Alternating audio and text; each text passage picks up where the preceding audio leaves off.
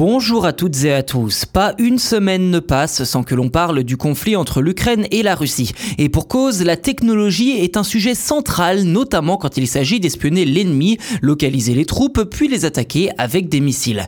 Comment les réseaux de communication sont-ils devenus une arme à part entière? Eh bien, c'est ce que je vous propose de voir dans cet épisode.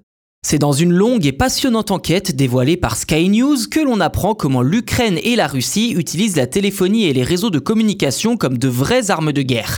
Là, l'idée n'est pas simplement d'espionner les conversations de l'adversaire, mais surtout de traquer la position des soldats. Dans le détail, chaque camp utiliserait des dispositifs appelés, je cite, simulateurs de sites cellulaires qui imitent les relais téléphoniques. Ces systèmes sont reliés à des drones qui, quand ils survolent les champs de bataille, peuvent capter les signaux des téléphones à proximité avant de relayer les informations interceptées à la base. Si l'on rentre un peu plus dans le détail, ces dispositifs forcent les téléphones à se connecter à plusieurs pylônes présents à proximité. En analysant les connexions en fonction de la force de leur signal, le drone peut alors déterminer la position de chaque appareil et donc des soldats adverses. Côté technique et matériel, Sky News explique que les Russes utiliseraient le système Lyr-3, composé de deux drones et d'un camion de commandement, le tout capable de localiser 2000 téléphones à 6 km à la ronde. Côté ukrainien, en revanche, rien n'a filtré pour le moment. Ceci dit, la guerre dans le Donbass a forcé les Ukrainiens à s'adapter ces huit dernières années.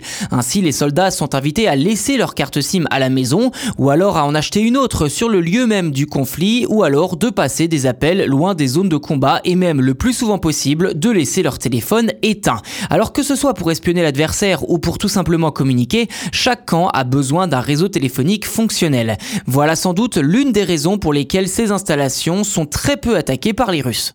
Par ailleurs, l'accès à la téléphonie et à Internet reste une priorité pour les Ukrainiens qui, grâce à cela, peuvent continuer de documenter les atrocités de la guerre. Ces derniers jours, plusieurs vidéos de soldats présents dans la ville de Butcha, en périphérie de Kiev, et jusqu'à il y a quelques jours sous contrôle russe, montraient des centaines de corps sans vie jonchant les routes et les rues, tous tués d'une balle dans la tête. Si le président Volodymyr Zelensky dénonce un génocide et les Occidentaux un crime de guerre de la part de l'armée russe, Vladimir Poutine crie quant à lui à la mise en scène. Depuis, des centaines de comptes pro-russes relaient de fausses informations pour tenter d'étouffer l'affaire.